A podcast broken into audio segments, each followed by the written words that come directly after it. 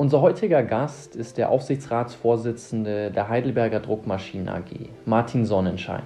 Und Martin ist ein klassischer, karriereorientierter, sehr zielstrebiger Berater gewesen, der den Leistungsbegriff sehr, sehr groß geschrieben hat. Und ich spreche deswegen in der Vergangenheit, weil Martin ein sehr einschneidendes Erlebnis hatte, als er Zwillinge bekommen hat, weil einer seiner beiden Söhne direkt nach der Geburt einen Schlaganfall hatte und hm, das das gesamte Weltbild von Martin auf den Kopf gestellt hat. Und wir in unserem Gespräch darüber eintauchen, was das mit ihm als Unternehmer gemacht hat. Wie er die Frage danach, was für ein Unternehmer er sein möchte, danach komplett anders beantwortet hat.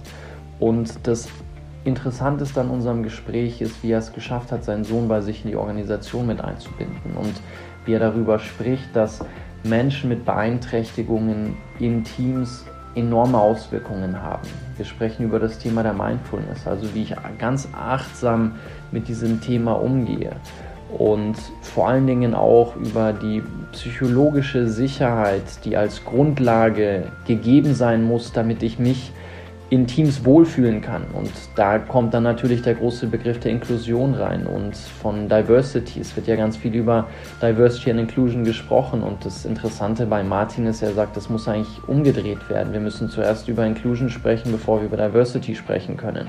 Und wieso er das glaubt, das erfährst du in dem Gespräch, genauso wie seine drei Prinzipien für Führung, vor allen Dingen für Führung, was diesen Themenbereich angeht und das Letzte, worüber wir sprechen, ist, wenn es dann darum geht, wie spreche ich eigentlich über solche Themen? Und ich muss bei mir selber da ansetzen und auch gestehen, dass ich es nicht ganz einfach finde, mich mit solchen Themen zu befassen, mich da zu artikulieren und finde es da schön, von Martin aufgeklärt zu werden und durch seine Erfahrungen auch lernen zu dürfen. Und ich denke, das ist eine Sache, da wirst du vermutlich auch eigene Erfahrungen mitgemacht haben, und es entsprechend wertvoll finden, von Martins Erfahrungen da zu hören.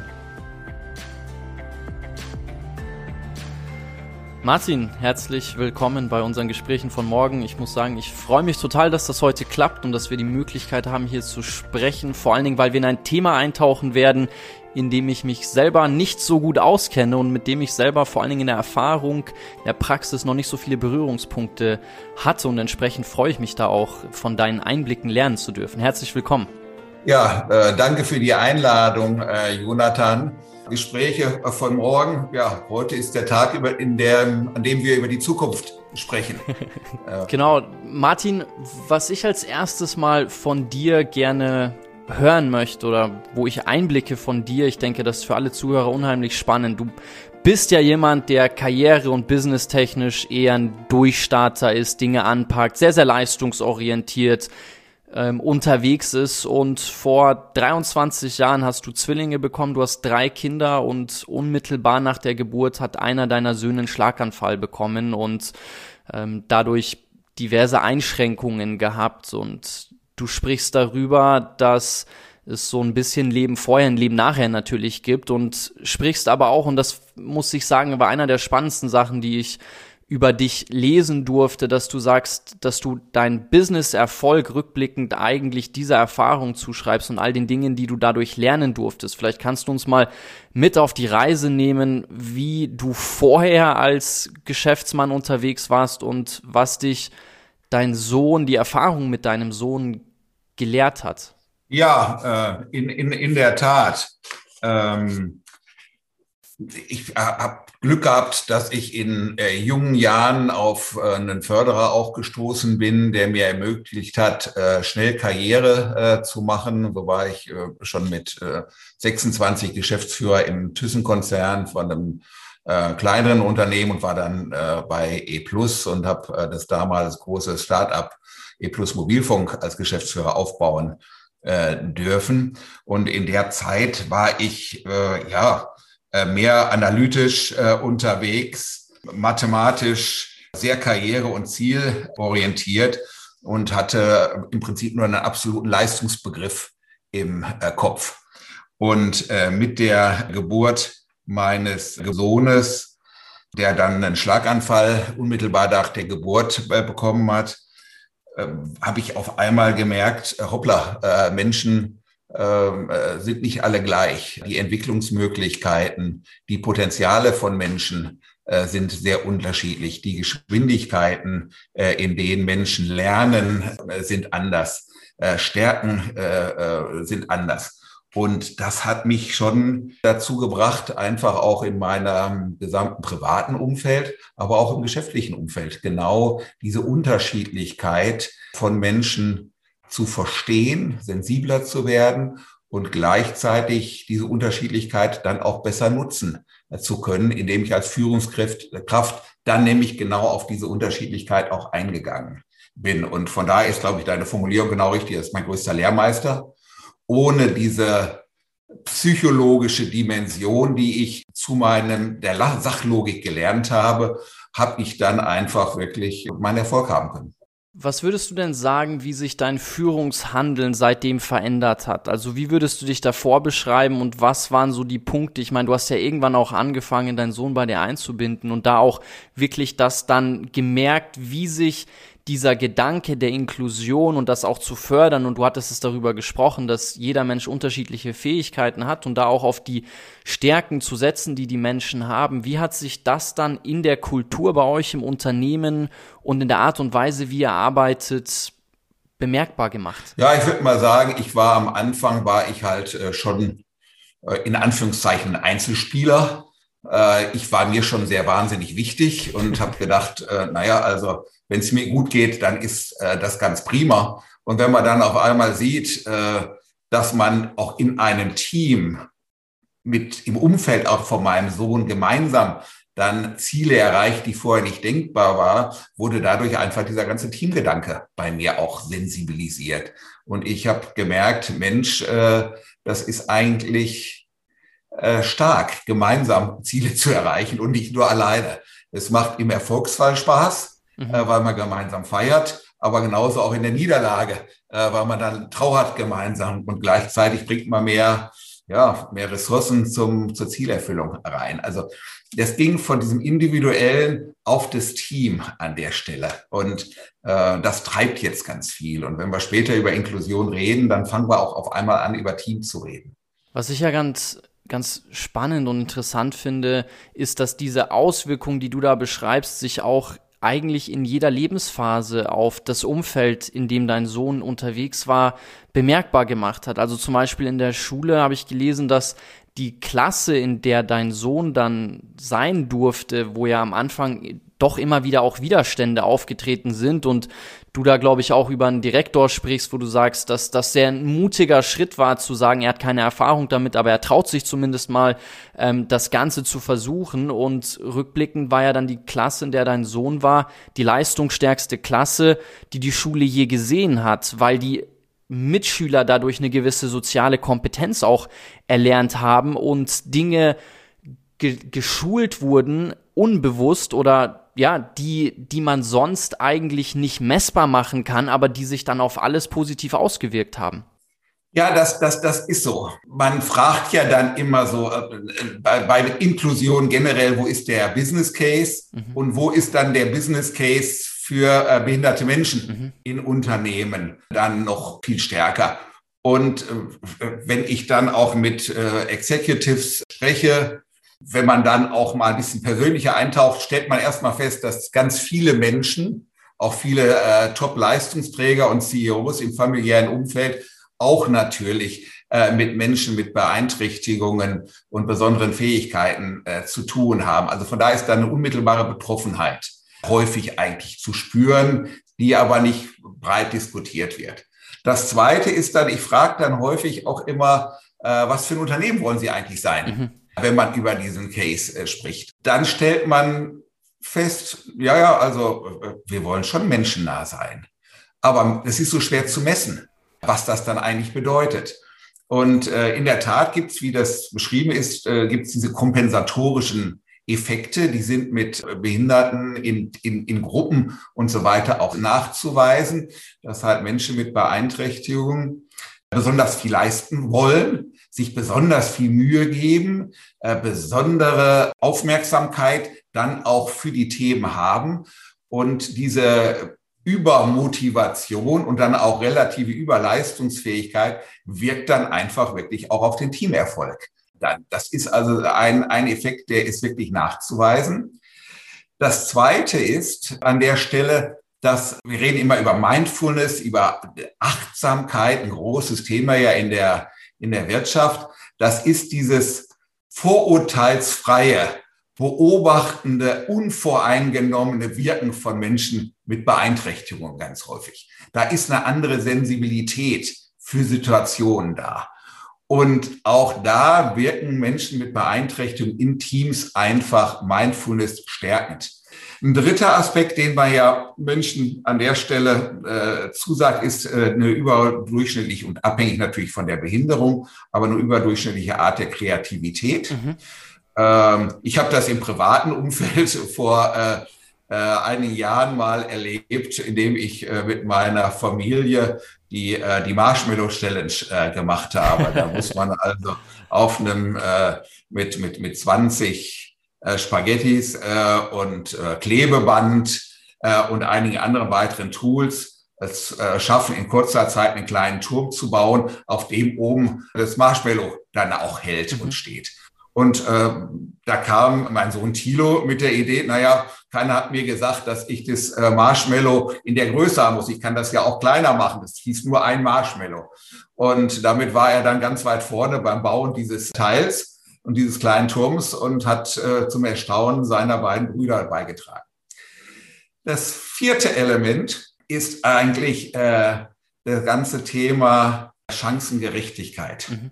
Menschen, und das ist dann auch wieder der Case, der dann in der Führung, wenn wir da später drauf eingehen, relevant wird. Da geht es nämlich darum, dieses individuelle Fördern von, von Menschen. Und es wird immer von Chancengleichheit versus Chancengerechtigkeit äh, gesprochen. Und ich möchte das nochmal an einem Punkt auch äh, äh, klarziehen. Wenn ich drei Menschen habe, die, die drei Personen, der eine hat eine Woche nichts gegessen, äh, der andere hat gerade äh, ein Sandwich ähm, äh, gegessen und der andere kommt gerade von einem großen Dinner, drei Gänge Menü und ist mit, mit Energie gut versorgt. Und jetzt habe ich als Führungskraft die Aufgabe zu entscheiden, jetzt habe ich drei Sandwiches zur Verfügung, was mache ich jetzt mit diesen drei Sandwiches? Bei der Chancengleichheit wird man sagen, ja, ich gebe jedem ein Sandwich. Mhm. Gerecht wäre es vermutlich, dass der, der gerade sein großes Menü hatte, kein Sandwich bekommt und der, der nichts bekommen hat über eine ganze Woche oder nichts gegessen hat über eine ganze Woche, dann auf einmal doch ein bisschen mehr bekommt, damit sein Energiehaushalt wieder reguliert wird. Und das ist dieses individuelle Ausstatten mit Unterstützung von Führungskräften. Und das wird einfach durch diese Behinderung ganz explizit irgendwie verdeutlicht. Und das führt dann auch zu überdurchschnittlichen Beiträgen in der Kultur und in der Führung. So, und der abschließende Punkt ist, wenn man über Behinderungen und Menschen mit Special Needs und äh, Special Talents redet, da finde ich dann immer den, den, die Beiträge auch von Breenie Brown äh, äh, unfassbar gut, äh, äh, die ja über die Macht der Verletzlichkeit spricht. Und jeden von uns kann das passieren, dass er äh, mit Folgen von einem Schlaganfall ja. konfrontiert wird wenn Führungskräfte ja. das Thema so offen diskutieren, zeigen sie genau diese Verletzlichkeit am Ende des Tages und tragen damit dann in ihrem gesamten Führungsverhalten wesentlich dazu. Jetzt hast du ganz viele Punkte genannt, in die ich tiefer mit dir eintauchen möchte und vielleicht können wir direkt da einsteigen, was du als letztes gesagt hast, nämlich wenn Führungskräfte über dieses Thema sprechen. Du hast gesagt, du stellst immer die Frage oder gerne die Frage, was für ein Unternehmen möchte man sein, was für ein Unternehmer, Unternehmerin möchte man sein. Hast du denn überhaupt das Gefühl, dass über solche Themen bisher viel gesprochen wird? Ist da ein Diskurs draußen? Und wenn ja, zu welchem Ausmaß würdest du sagen, wird dieser Ansatz, den du ja bei dir durch die Situation praktisch gezwungenermaßen einführen musstest, sowohl privat als auch im unternehmerischen, zu welchem Ausmaß siehst du das schon draußen gelebt? Ja, also erstmal äh, es, das Thema wird ja in einem breiten Kontext diskutiert und eigentlich immer unter dem äh, Stichwort Diversity äh, and Inclusion. Mhm. Äh, D&I ist ja in aller Munde. Wenn man jetzt dann über Diversity redet, stellt man halt fest, dass in dem Diversity Set der Anteil von Menschen mit besonderen Bedürfnissen und, und, und Beeinträchtigungen eigentlich keine Rolle spielt. Auch in den meisten Publikationen, also wenn man da mal durchgeht, wenn, äh, wenn man bei den Top-Unternehmen mal schaut, worüber die schreiben in ihren Diversity Reports, dann geht es eigentlich relativ wenig um das Thema tatsächlich Menschen mit, mit Beeinträchtigungen. Aber im Rahmen von D&I ist es ein wichtiges Thema. Und da komme ich zu der Erkenntnis, dass die Logik eigentlich nicht die, die richtige ist, die da angesetzt wird, weil äh, das Thema die Diversity wird unfassbar stark angenommen. Mhm. Das ist wieder einfach für Top-Führungskräfte. Da geht es um Erfüllung von Quoten. Das kann ich einfach messen. Mhm. Äh, da kann ich meinen Tickmark machen. Wie sind es der Anteil von Akademikern? Wie hoch ist der Anteil von Frauen, von Männern, äh, von LGBTQ-Mitarbeitern und, und, und, und, und. Und dann habe ich meine Quoten erfüllt und dann habe ich einen Fortschritt äh, zu berichten. Das ist aber eigentlich der erste Schritt, der zweite Schritt vor dem ersten. Weil was nützt es mir, wenn ich die Quoten erfüllt habe, aber die äh, Vielfalt in den Unternehmen nicht zum Wirken bringe? Mhm. Und das ist am Ende des Tages dann eigentlich das, was Inklusion dann eigentlich äh, macht. Weil das ist dann nämlich genau wieder das Thema, die Menschen dann auch tatsächlich zum Zusammenarbeiten bringen. Und da sollten wir nachher mal weiter das Gespräch vertiefen, wie wir da tatsächlich zu diesem inklusiven Verhalten in der Unternehmenskultur tatsächlich äh, kommen. Also von daher großes Thema in der Diskussion und auch ein wichtiges Thema, wo, glaube ich, zweiter Schritt vorm ersten gemacht wird, von der Priorisierung eigentlich des Ganzen. Lass uns das doch direkt mal aufgreifen, was du da gesagt hast, wie so ein inklusiver Gedanke in Unternehmen gelebt werden kann. Also was ja. würdest du da sagen? Wie kann man von deiner Erfahrung lernen, das in andere Unternehmen, in den eigenen Unternehmenskontext zu übertragen, um diesen deiner Ansicht nach ersten Schritt der Inklusion in die Unternehmenskultur zu bringen, bevor man sich dann über dieses Diversity-Thema unterhalten kann? So, also verschiedene Aspekte.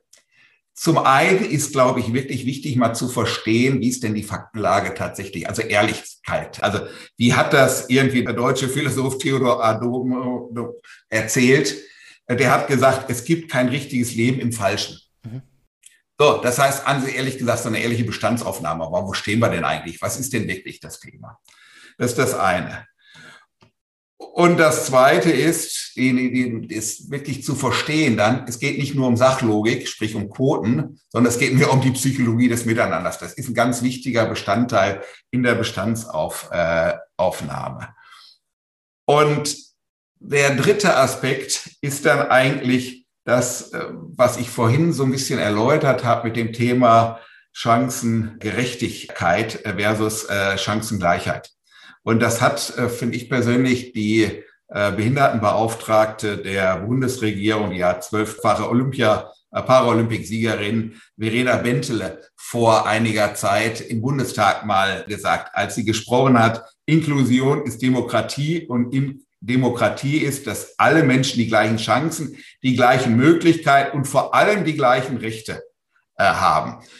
Und wenn man das versteht dann mit den Rechten, dann kommt das Thema Individualität mhm. einfach raus. Individualität, das, was ich vorhin schon mal erläutert habe mit, den, mit dem Essen. Wenn man das dann einfach weitertreibt und sagt, Individualität ist gleich Vielfalt, dann kommst du dazu, wie kriegst du eigentlich Vielfalt dann zum Leben? Und dann sind wir bei der Inklusion und dann sind wir eigentlich bei dem Thema, wie ist eigentlich Teamperformance mhm. zu messen? Mhm. Und das ist, glaube ich, etwas, was Führungskräfte auf einmal wieder verstehen. Der Begriff nämlich Team und Teamperformance ist dann etwas, was viel operativer, viel managementnah ja. irgendwie wirkt. Und von daher glaube ich, dass man viel mehr in der Diskussion auf das Thema Teamperformance äh, äh gehen äh, muss. Und das könnte man sicherlich weiter vertiefen und äh, wenn du da jetzt eine Frage zu stellst, dann will ich das einfach machen, ohne dass ich hier einen Monolog halten möchte. Ich denke, das Spannende ist ja, da gibt's ja diverse Studien zu. Also ich habe zum Beispiel zwei, drei Albright-Studien gelesen, wo skizziert wird, dass inklusive Teams immer die Teams, wo dieser Gedanke nicht gelebt wird, outperformen. Also die erzielen immer bessere Ergebnisse. Und das ist ja auch was, was deiner Erfahrung nach ähm, richtig ist. Also du sagst ja auch, seitdem ihr bei euch gewisse Dinge umgestellt habt, erzielt ihr einfach bessere Ergebnisse und du kannst ganz andere Erfolge vorweisen. Wieso ist das so? Ja, aber jetzt lass uns mal äh, ganz gu kurz gucken, was ist tatsächlich das Messbare an, an, an Teamerfolg? Mhm äh, tatsächlich. Und äh, wie sehe ich das dann in Unternehmen und wie kann ich das äh, messen? Äh, da gab es äh, ja diese große Studie von Google vor zwei, drei Jahren, das Projekt äh, Aristotele, wo man einfach mal Team-Performance gemessen hat. Und man hat sich wirklich viel äh, Mühe gegeben und Google ist sicherlich bekannt für ein sehr äh, diverses Team-Management und wo, wo Kreativität und Innovationskraft gelebt wird und interdisziplinäres Denken sicherlich auch äh, eine Rolle spielt. Und da kam eindeutig raus, dass also der entscheidende Faktor, was die Teamperformance angeht, das individuelle Sicherheitsgefühl der Mitglieder eines Teams war hinsichtlich ihrer Beiträge, der Klarheit ihrer Aussagen, der äh, Gegensätzlichkeit auch ihrer Aussagen gegenüber Mainstream denken.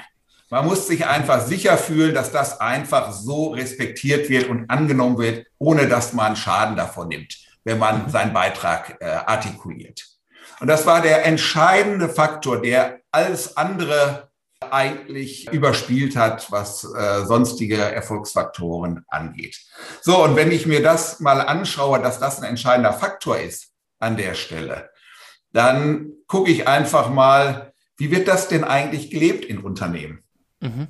So, und jetzt war ich ja nun zehn Jahre selber mit einer schnellen Karriere in der Industrie unterwegs und die letzten äh, zwei Dekaden auch als Unternehmensberater. Und ich habe mir da in den letzten Jahren immer mal eine äh, denen die Freude gemacht, mal zu gucken, wie messe ich das eigentlich mit dieser äh, Psychological Safety, wie das dann genannt mhm. wird in dem Google. Mhm. Und äh, dann stelle ich zwei Sachen fest. Ich äh, sitze in einem Meeting, mache einfach mal eine Strichliste. Wie häufig werden eigentlich Gegenstimmen beziehungsweise anderslautende Meinungen klar artikuliert zu dem, was vielleicht der CEO oder die Top-Führungskraft denn da so eigentlich im Sinn hat? So, und wenn der Zettel dann ziemlich leer bleibt und wenig Striche gemacht wird, weißt du, Psychological Safety scheint da irgendwie nicht gelebt zu sein. Und der zweite Faktor, an dem man das ganz gut noch messen kann, ist, wie häufig reden Menschen im One-on-One -on -One mit dir darüber, machen so ein Statement wie, naja, ich habe meinen Chef gefragt, ob er wirklich meine Meinung hören will. So, wenn ich solche Formulierungen schon höre, dann weiß ich natürlich, dass Psychological Safety eigentlich keine Rolle spielt in dem mhm. Unternehmen oder zumindest nicht gegeben ist. So muss ich es vielleicht mhm. äh, äh, formulieren. So, und das ist, glaube ich, der, äh, der ganz, ganz wichtige Aspekt, der da äh, eine Rolle spielt, um dann eigentlich Team Performance reinzukriegen und damit die Brücke dann auch zur Inklusion zu schaffen. Ich muss mich einfach sicher fühlen. Und deswegen vermute ich auch, dass du ja sagst, dass Inklusion eigentlich zur Chefsache werden muss, weil der Chef zu einem gewissen Ausmaß so eine Sicherheit geben kann und die Kultur vorgibt? Oder wie kann ich diese also, beiden Punkte zusammen? Entschuldigung, dass ich da gerade reingehe. Das habe ich sicherlich nie so gesagt mit der Chefsache. Das liest man all, allgemein, dass Inklusion äh, Chefsache sein muss. Ja, das ist vielleicht auch so. Aber ich glaube, die Chefs sind gar nicht das Problem. Zumindest mal die Top-Chefs nicht, also die Top-Performer und so weiter. Das sind Führungskräfte, die wissen, wie man delegiert. Die wissen, dass man Mitarbeitern eine Chance geben muss. Die meisten äh, leben auch äh, kein Mikromanagement. Das können die in der äh, Komplexität ihrer Führungsaufgabe gar nicht mehr leisten. Ich glaube, das größte Was ist dann das Problem? Problem ja. Das größte Problem ist das Mittelmanagement, was da dann eher äh, blockierend ist. Man muss sich natürlich eins auch vorstellen, und das ist natürlich diese Komplexität, die äh, Top-Management nun hat. Führungskräfte müssen ja mit ihrer, mit der, mit diesem, mit diesem Konfliktmanagement äh, von äh, teilweise divergierenden Zielen auch, äh, auch umgehen. Also der CEO, der muss äh, darauf achten, kurzfristig versus langfristig. Balance Sheet versus P&L Performance. Shareholder Management versus Stakeholder Management. Und ich kann die Liste beliebig fortsetzen an der Stelle. So, und dann kommt jetzt das Thema noch rein, Inklusion. So, wo legt er das dann ab? Deswegen rutscht es halt manchmal nicht, äh, ist es halt nicht auf der Top, Top 3 Prioritätenliste äh, an der Stelle, obwohl ein großer Hebel da ist. Ich glaube aber generell, der größere Problem ist eher der, äh, das Mittelmanagement als der CEO. Aber das hm, verstehe ich jetzt noch nicht ganz. Also wenn wir sagen, dass, oder wenn, wenn die These ist, dass inklusive Teams besser performen, bessere Ergebnisse erzielen, dann muss es doch auch vielleicht zumindest von der Priorisierung her eine Sache sein, die beim CEO ziemlich hoch aufgehängt sein sollte. Weil ich denke, in den meisten Organisationen, zumindest wenn man sich hierarchische Organisationen anschaut, ist es ganz entscheidend, was wird von oben vorgegeben, vorgelebt, damit das dann auch tatsächlich ausgerollt und, und in der Kultur überhaupt Anklang finden kann und gelebt werden kann. Ja, gebe ich dir recht. Ich glaube nur, dass Inklusion vom CEO mehr vorgelebt wird, als man das vermutlich explizit wahrnimmt, weil sonst wäre er keine nachhaltig gut funktionierende Führungskraft, weil er muss inklusive Gedanken in seinem täglichen Handeln eigentlich aufweisen. Die Frage, die sich eher stellt, ist dann, was ist mit der Ebene unter den Führungskräften? unter dem Top-Management, die das natürlich im täglichen dann auch in der Breite nochmal leben müssen. Und da sehe ich persönlich fast den größeren Handlungsbedarf. Aber glaubst du wirklich, dass eine Führungskraft von einem mehr oder weniger erfolgreichen Unternehmen schon inklusive Gedanken haben muss, wenn man sich anschaut? Du hattest ja im Diversity-Bereich jetzt über Quoten und so gesprochen und quotentechnisch sind wir in Deutschland eher schlecht unterwegs. Würdest du trotzdem sagen, dass eine Führungskraft inklusive Gedanken hegt, nur weil sie in einer gewissen Position gelandet ist? Interessante Frage, wie du sie gerade so, äh, so formulierst von dem, was da ist. Ich glaube, dass einfach der alleine der, der Effizienzgedanke von Führungskräften es ermögt, es, es notwendig macht, zu delegieren, Mitarbeitern sehr differenziert Aufmerksamkeit und Förderung gibt. Er kann nicht alle gleichschalten. Er muss eigentlich in seinem Handeln mehr, mehr nach Gerechtigkeit gehen als nach Gleichheit. Und das machen die Top-Führungskräfte auch.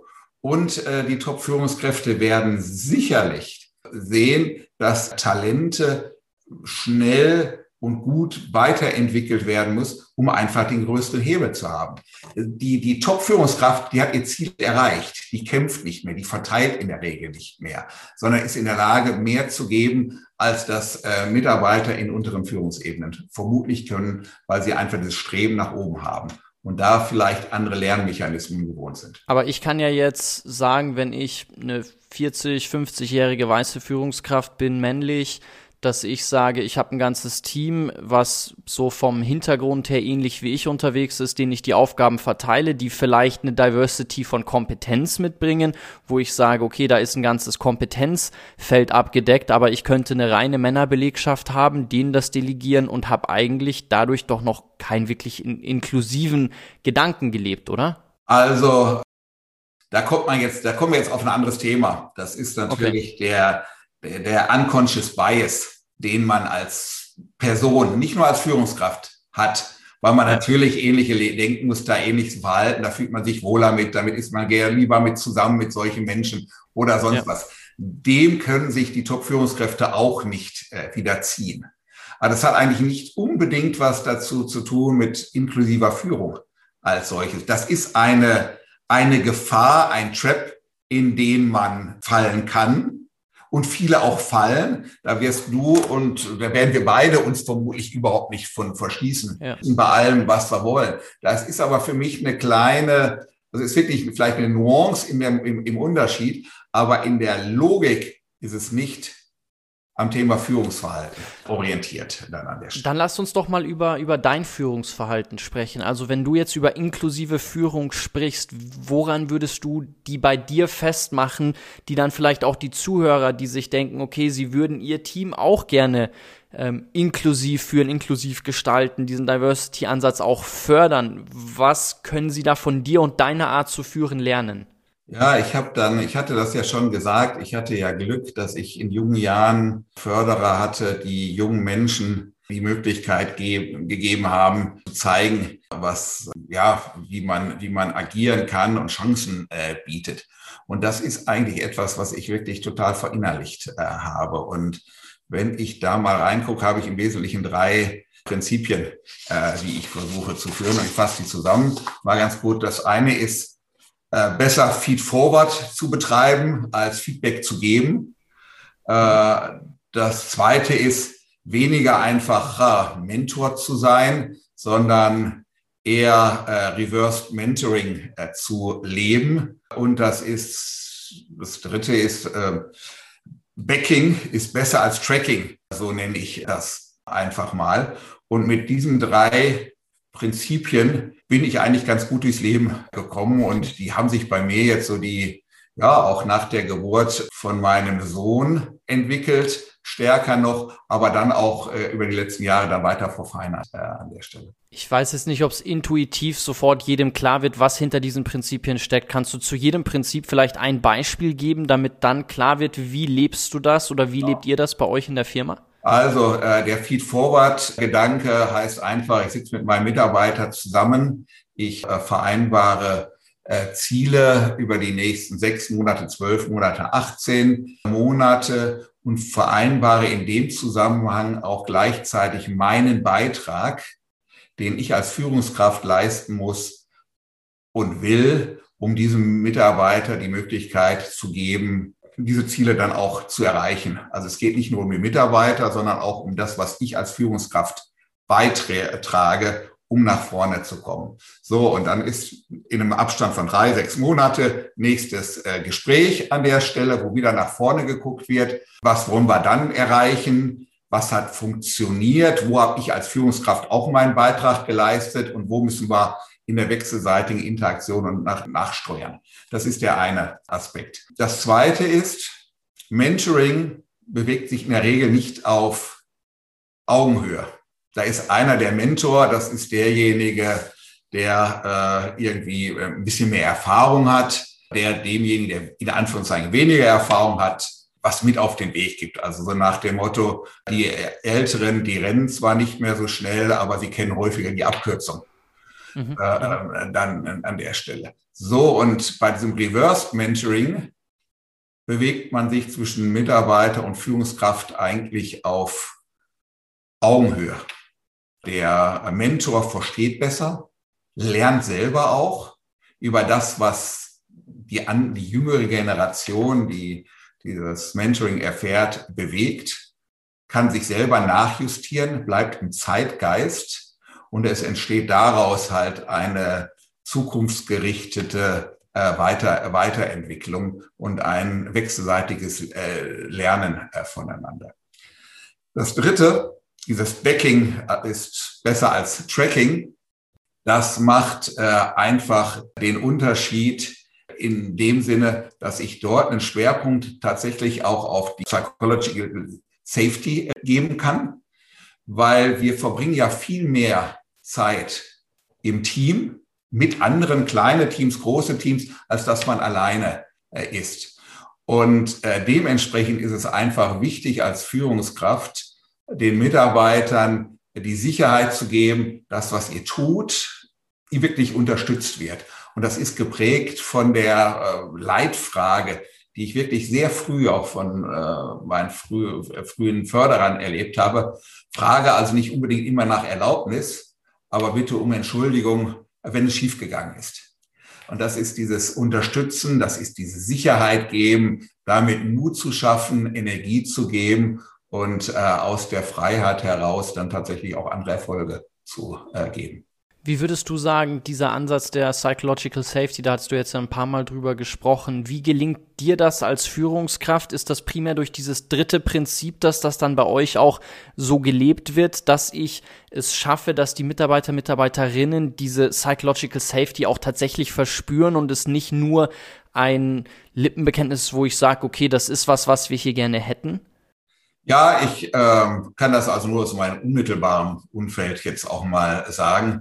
Also ähm, Widerworte, andere Ideen äh, werden echt äh, willkommen geheißen. Und das spüre ich tagtäglich. Und umso mehr äh, ausgesprochen Themen sind, umso wohler fühle ich mich und äh, das lebe ich. Das ist das eine. Das zweite ist, ich habe ja in meinem Leben auch äh, so verschiedene Sprünge gehabt. Ich war erst Unternehmensführer und, und, und Geschäftsführer. Dann bin ich in die Beratung gegangen. Nach zehn Jahren hatte ich überhaupt keine Erfahrung, wie Beratungsgeschäft als solches eigentlich läuft. Totale Abhängigkeit hatte ich da von jüngeren Kollegen, die mir dann gezeigt haben, wie geht's dann auch. Gleichzeitig habe ich auch was anderes eingebracht. Und daraus haben sich natürlich so Situationen äh, ergeben an der, an der Stelle. Und das Dritte ist einfach äh, das, was ich auch in meiner Karriere erlebt habe. Ich habe dieses Backing erhalten. Und ich kann mich noch sehr, sehr gut erinnern an mein Gespräch. Ich hatte damals angefangen zu promovieren und wurde dann Vorstandsassistent bei Thyssen. Und ich habe den damaligen äh, äh Chef, der Vorstandsmitglied und später dann CEO von Thyssen wurde, in dem Interview gefragt, äh, sagen Sie mal, wer ist eigentlich mein Förderer? Und dann hat er ein bisschen verdutzt geguckt und hat dann äh, gesagt, ja, ich. Ich sage, woran machen Sie es denn dann fest, dass Sie mein Förderer sind? Also ich habe mich mit der Antwort nicht zufrieden gegeben. Und dann hat er mir gleich äh, zwei, drei Beispiele gegeben und hat mir dann auf den Weg gegeben, Herr Sonnenschein, ich fördere Sie, aber den Weg nach vorne, den müssen Sie selber beschreiben. Also ich sage Ihnen nicht, was Sie tun sollen, sondern nehmen Sie den Freiraum in die Hand und ich unterstütze Sie. Und so ist es dann ja auch gekommen, muss man fairerweise sagen. Wir konnten dann im Umweltbereich tolle Sachen aufbauen. Darüber habe ich promoviert. Und in der Telekommunikation ist uns dann der Einstieg in E Plus gelungen äh, an der Stelle, äh, wo wir sicherlich nicht die waren, die inhaltlich am weitesten fortgeschritten waren zu den Themen, aber wo wir dann äh, mit diesem Mindset dann auf die Überholspur äh, gekommen äh, sind. Ich werde einen Punkt nochmal, wir haben ja vorhin über das Thema Inklusion nochmal gesprochen. Mhm. Also auch diese Definition und diese Rolle dieser Führungskräfte in diesem ganzen Setup. Mhm. Und wenn man sich jetzt mal anguckt, die Millennials und auch die Folgegeneration, das sind ja die, die größten Arbeitspools, muss man ja fairerweise sagen, in wenigen Jahren für die Unternehmen. Mhm. Und das wissen nicht nur die HR-Leute, sondern das wissen die Führungskräfte auch, die CEOs an der, an der Stelle.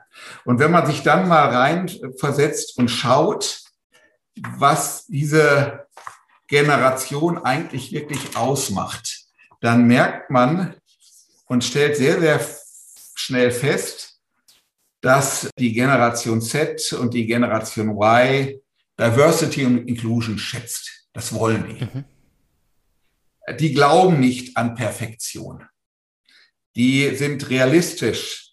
Äh, die lassen sich nicht nur von Träumereien erfassen und faszinieren. Äh, die möchten ihren individuellen Lebensstil leben. Und das finde ich persönlich ist eine Wahnsinnschance für Inklusion, inklusive Führung. Weil das, was ich gerade beschrieben habe, ist ja eigentlich wirklich nichts anderes als es ist einfach cool, anders zu sein. Das ist in dieser Generation so. Das, was alle machen, das gibt schon. Das, was ich alleine bin, das ist halt einzigartig. Mhm. Und weil das so tief in diesen Generationen verankert ist, ist es also eigentlich auch unheimlich natürlich, andere so zu akzeptieren in ihrem Anderssein.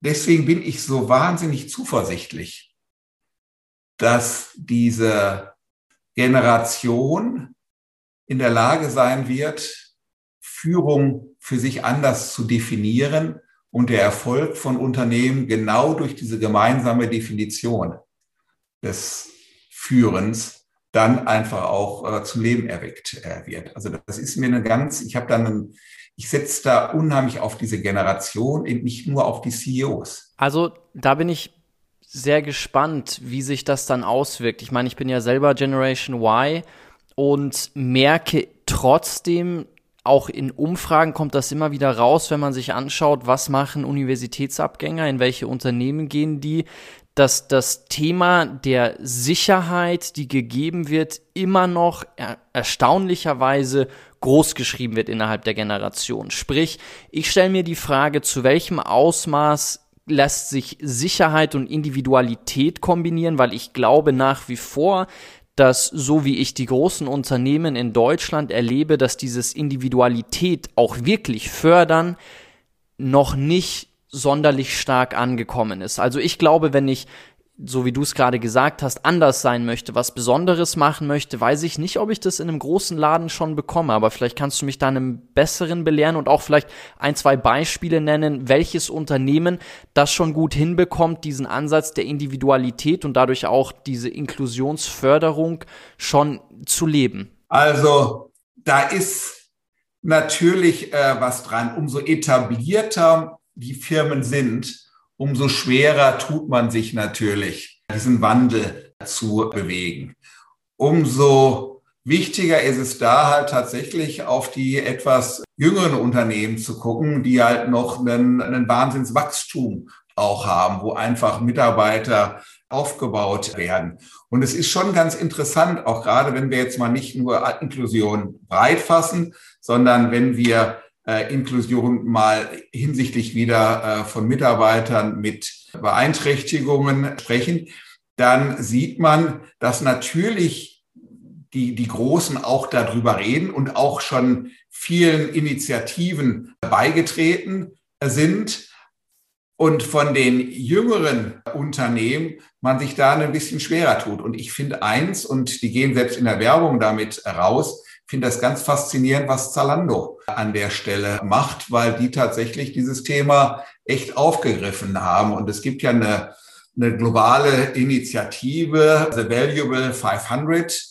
Ja, eine, die Caroline Casey hat da wirklich eine globale Bewegung rausgemacht, wo mittlerweile über 440 CEOs von wirklich namhaften Firmen auch äh, mitgemacht haben. Da findest du dann halt die die, die, die Googles und die Microsofts und auch mal ein Unilever und äh, einen Fujitsu äh, drin.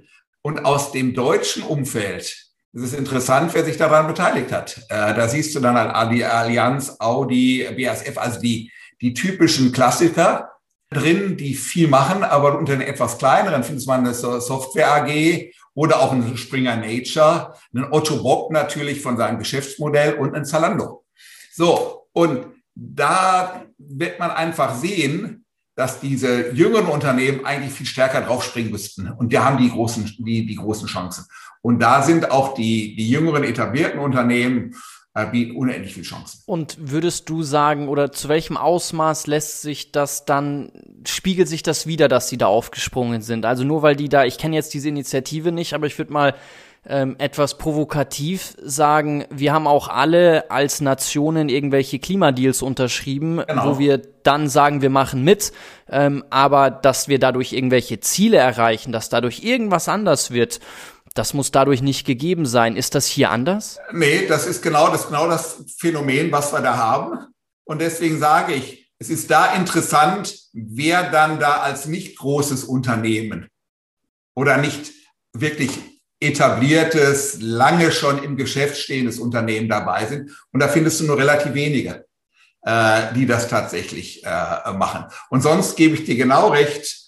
Äh, man hat die Unterschrift geleistet, man bekennt, hat sein Bekenntnis abgegeben und dann ist es wieder eine von 15, 20 äh, anderen Initiativen, die ähnlich so gefahren sind. Und deswegen setze ich eigentlich für die äh, Generation Y genau auf diese Unternehmen, die so upcoming, aber schon eine gewisse Größe auch haben, um einfach da den Unterschied äh, tatsächlich äh, zu, zu machen. Du hattest ja vorhin den Business Case angesprochen und mich würde interessieren, inwieweit sich ein inklusiver Business Case mit dem Anspruch und dem Bedürfnis nach Individualität decken lässt. Also wenn ich Individualität fördern möchte, würde ich vermuten, heißt das ja erstmal auch ein gewisser Mehraufwand, vielleicht auch ein Mehrkostenaufwand trägt sich das dann, ist das eine Investition, die ich leiste, die sich dann wieder bezahlt macht oder wie lässt sich Business Case und Individualität zusammendenken?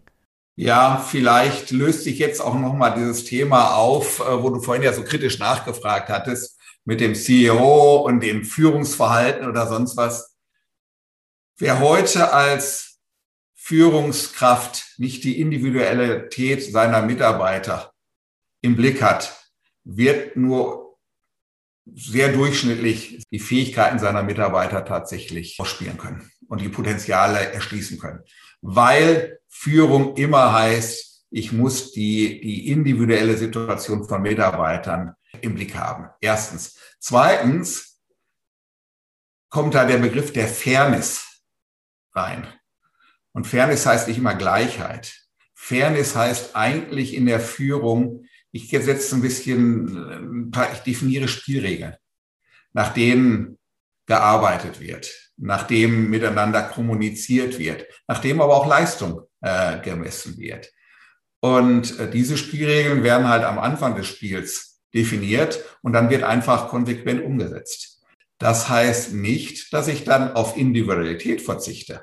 Aber ich habe einen Fairnessrahmen, in dem sich gute Führung bewegt. Das ist ja auch was, was äh, der Generation Y ja äh, sehr nahe liegt. Ne? Also ihr wollt ja alle Transparenz äh, tatsächlich äh, haben und so weiter. Deswegen ist da der Fairness-Begriff äh, ganz wichtig. Aber der steht überhaupt nicht im Gegensatz zum Thema der individuellen äh, Führung. Also ich sehe den Konflikt von dem, den du da aufgemacht hast, sehe ich überhaupt nicht.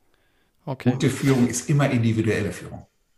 Kann nicht und anders sein. Gut, den Konflikt, den ich aufgemacht habe, war die Frage nicht nach guter Führung, ob dies individuelle Führung ist, sondern zu welchem Ausmaß sich ein Business Case, dass sich das rechnet mit individueller Führung, inwieweit das zusammenpasst. Aber lass uns mal dann tiefer in dieses Thema individuelle Führung eintauchen, weil in einem Artikel über und von dir und deinem Sohn habe ich den Vergleich gelesen, den dein Sohn macht mit dem Prinzip, was der Eckhard von Hirschhausen anspricht, dieses Pinguin-Prinzip, wo er sagt, wir müssen schauen, in welcher Position setze ich die Leute, die dann dort am besten performen können. Also Hirschhausen spricht ja darüber, dass er sagt, also in einer ähm, Safari in Afrika würde ein Pinguin gegen eine Giraffe keine Chance haben, aber in einem äh, Wasser in der Arktis ist er windschnittiger als ein Porsche und kann da perfekt seine Stärken ausspielen. Wie geht ihr denn da vor, diese Stärken auch wirklich zu identifizieren, zu fördern und dann den besten Platz für die jeweiligen Mitarbeiter, Mitarbeiterinnen zu finden? Ich sag mal von der, also ich, ich liebe diese äh, Geschichte, die der Eckhard von Hirschhausen da entwickelt hat, dieses Pinguin-Prinzip.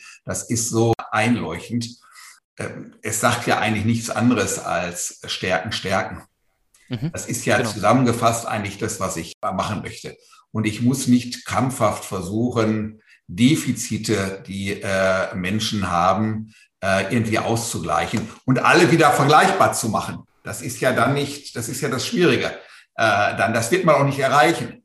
Also von daher ist der Ansatz eigentlich, mein Gott, ich mache halt, äh, ich stärke halt die Stärken meiner meiner Mitarbeiter. Und ich versuche nicht denjenigen, der äh, super gut ist äh, in der Kommunikation, in der Zuspitzung und in der Formulierung von Themen auf ein Thema zu setzen, wo ich sage, er muss die tiefste äh, Analytik und äh, die gleichen quantitativen Fähigkeiten reinbringen. Das ist eigentlich genau zu gucken, wie ist eigentlich das Portfolio von Stärken und Schwächen in einem, in einer äh, äh, Konstellation, die eine Tätigkeit erfüllt, um dann auf die, die, die richtigen Leute an den richtigen Platz zu setzen. Das ist also, sagen wir, der Betriebswirt redet dann immer von der äh, optimalen Ressourcenallokation. Das wäre jetzt, jetzt sagen wir mal, der etwas technisch, technische Fachbegriff äh, an, der, an der Stelle. Aber nur darum geht's.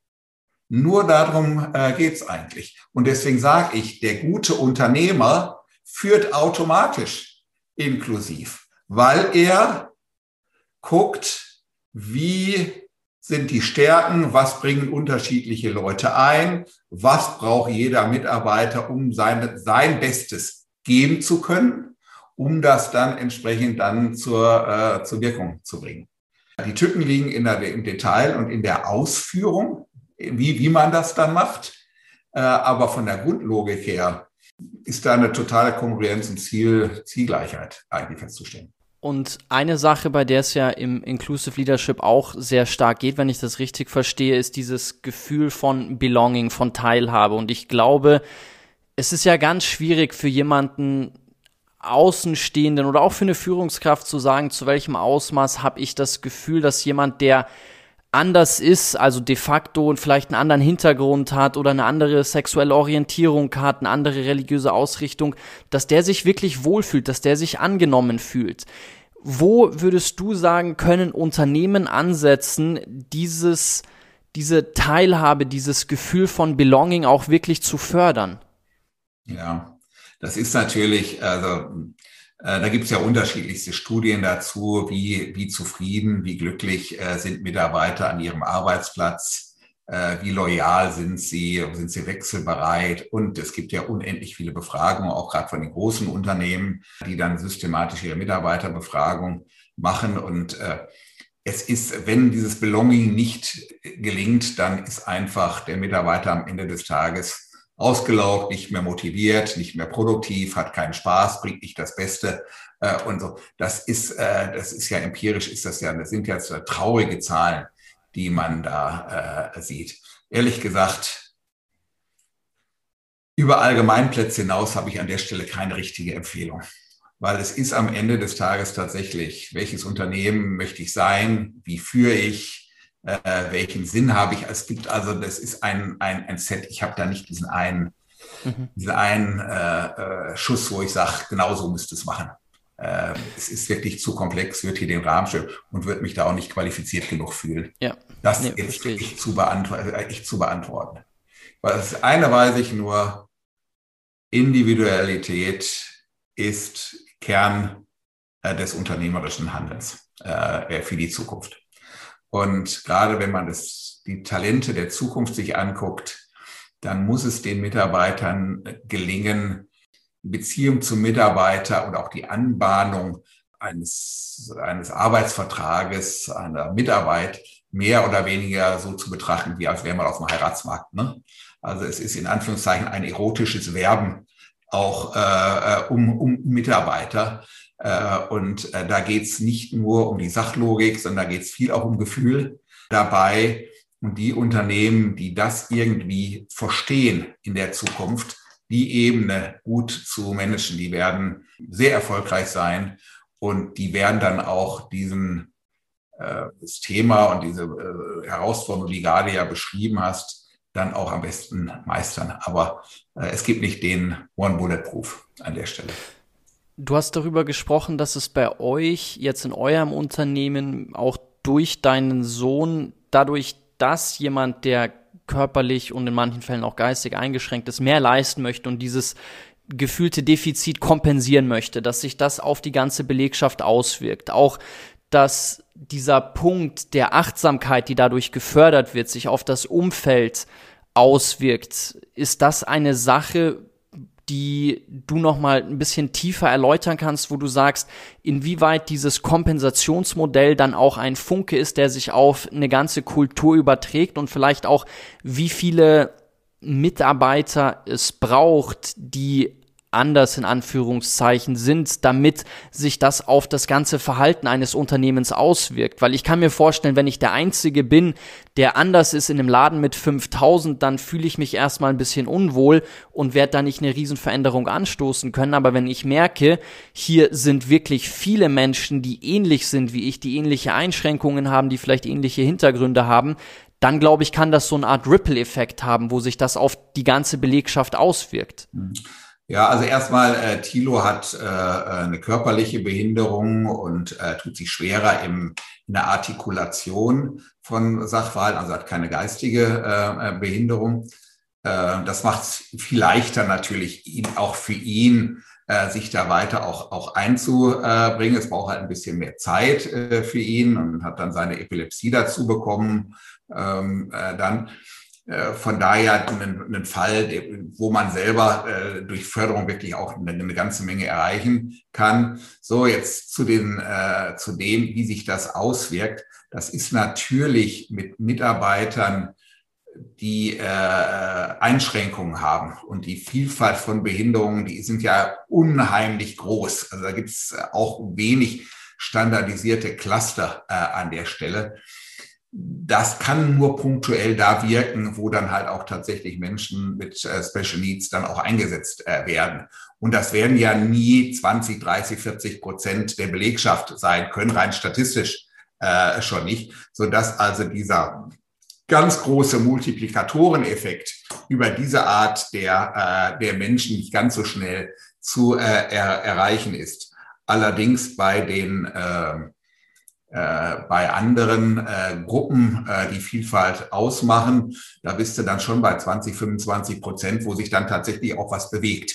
Äh, mhm. Tatsächlich. Aber dieses punktuelle, ähm, ich sag mal, eine Frau im Vorstand von, von, von zehn äh, wird nicht ein anderes Verhalten erzwingen können ja. oder erwirken können an der Stelle. Also da muss man schon auf etwas größere Quoten von 20, 30 äh, Prozent mindestens mal kommen, um dann auch den äh, entsprechenden Multiplikatoreffekt äh, zu erreichen. Mhm.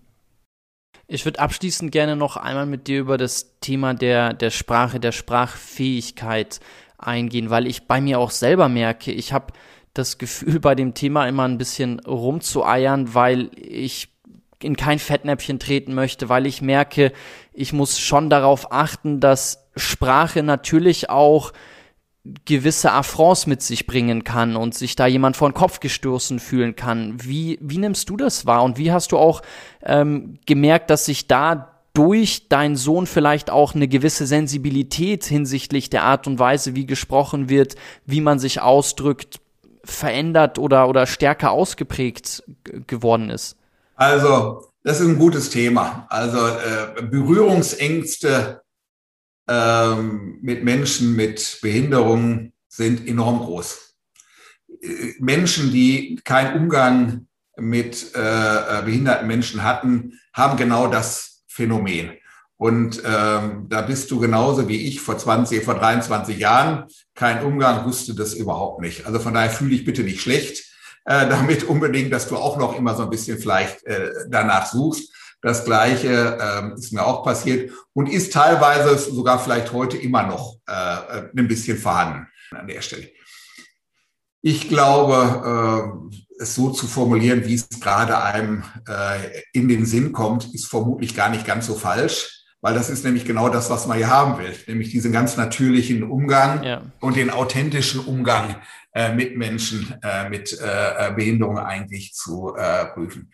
Ich habe äh, auch in dem Interview mit Thilo hatten wir mal äh, vorgeschlagen, einfach wirklich so ein äh, den, den, wieder ein freiwilliges soziales Jahr einzuführen, damit einfach junge Menschen frühzeitig mit Menschen mit besonderen Bedürfnissen äh, zusammenkommen, äh, um damit diesen äh, natürlichen Umgang zu schaffen. Und ich sage mal, wenn ich es mal überspitzt sage, statt dass ich Management äh, in Management-Fortbildungen Leute zum äh, zu Therapien und Sessions mit Pferden äh, bringt, um da Achtsamkeit zu üben, da könnte man eigentlich auch genauso mal Top-Management mit Situationen von behinderten Menschen konfrontieren und da auch ihre Erfahrungen äh, machen, äh, machen zu lassen.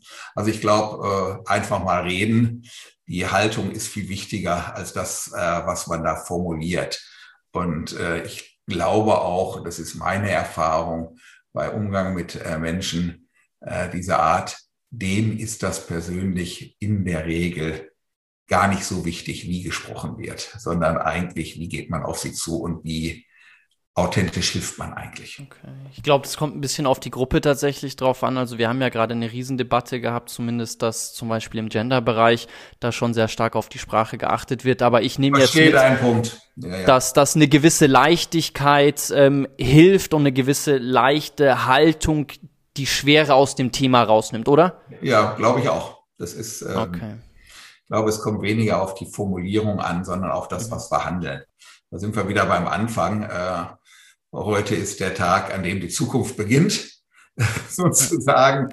Und ich glaube, da ist das Handeln und das Tun wichtiger als die Formulierung. Und was ich mitnehme, ist, dass zukunftsfähiges Wirtschaften und auch wirklich eine gestaltende Haltung, worum es uns, uns ja sehr stark geht in all den Projekten, die wir bei von morgen machen, dass da dieses Thema der Inklusion immer wichtiger wird und es zum gewissen Ausmaß auch schade ist, dass es nicht schon den Stellenwert hat, den es eigentlich bräuchte heutzutage, um auch in der Gesellschaft voranzukommen.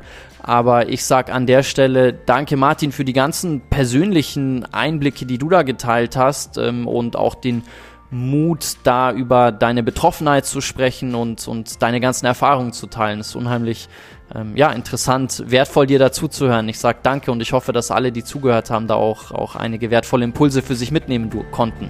Danke, Jonathan, für die Möglichkeit und für den Austausch.